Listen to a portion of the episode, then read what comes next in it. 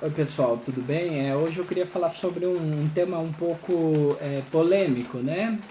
Sei que vou perder alguns pacientes por isso, principalmente algumas mães e vós que não vão acreditar muito no que eu vou falar. Mas é. Vocês acham que existe leite fraco ou não? Leite humano, né? Leite da mulher fraco, leite materno, fraco ou não? Não existe leite fraco, tá? Algumas pessoas, algumas mulheres podem ter a galactorreia, né? Que é a falta da produção de leite completa. Raríssimo, raríssimo. Eu particularmente nunca vi. Aí outros vão pensar, ah, mas até agora nem é pediatra, tá, tá dando opinião aí em, em, em assuntos da pediatria, não sabe nada, fulano de tal me deu um leite de, de fórmula, minha criança parou de chorar de noite e, e, engordou e, e, melhorou minha vida e eu não produzia leite. Bom, vamos alguns mitos que a gente tem que tirar dessa história. Primeiro de tudo, a criança dorme melhor com leite de fórmula, beleza. Ele é mais difícil de digerir, é, a digestão dele é muito mais complicada do que o leite materno. Então a criança fica mais horas mesmo é satisfeita, aspas. É, segundo, criança não chora só porque está com fome, criança chora porque está com frio, porque está com calor, porque está entediada, porque está com sono, porque está com cólica, porque tem refluxo. Então, assim, culpar só fome por choro também não. É, terceira coisa, perda de peso. Bebê nasceu, perde 10% de peso na primeira semana, não tem jeito, é assim. É assim, aproximadamente 10%, aproximadamente na primeira semana. É... Ah, mas meu leite é tão branquinho. O leite tem suas fases. O primeiro leite é igual água, porque ele tem muita. É... Muita. Vamos dizer assim, vacinas, né? Imunoglobulinas nele. Depois ele vai para um leite de transição e depois de algum tempo a, a mulher vai ter o leite com a consistência que todos conhecemos ou esperamos. Outra coisa, ah, eu, eu acabo dividindo, dou um pouco numa mama, outro em outra. O leite se divide assim: a primeira parte que o bebê toma é pura água. A segunda parte é onde está a gordura, onde vai satisfazer. Então, se você botar um pouquinho em uma mama e um pouquinho em outra, ele só tomou água, ele não tomou gordura.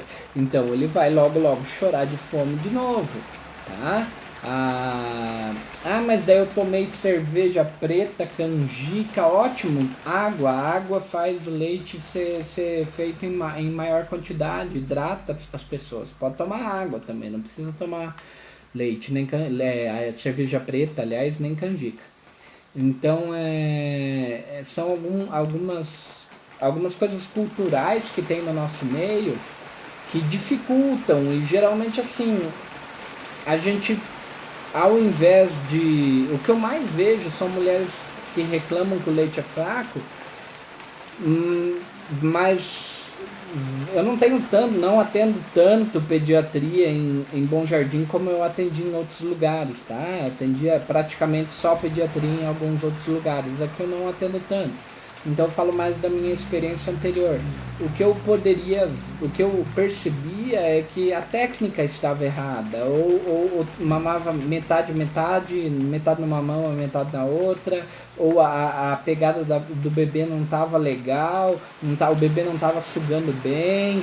É, às vezes o, o, o entorno familiar dificultava a mãe de ter um momento para amamentar.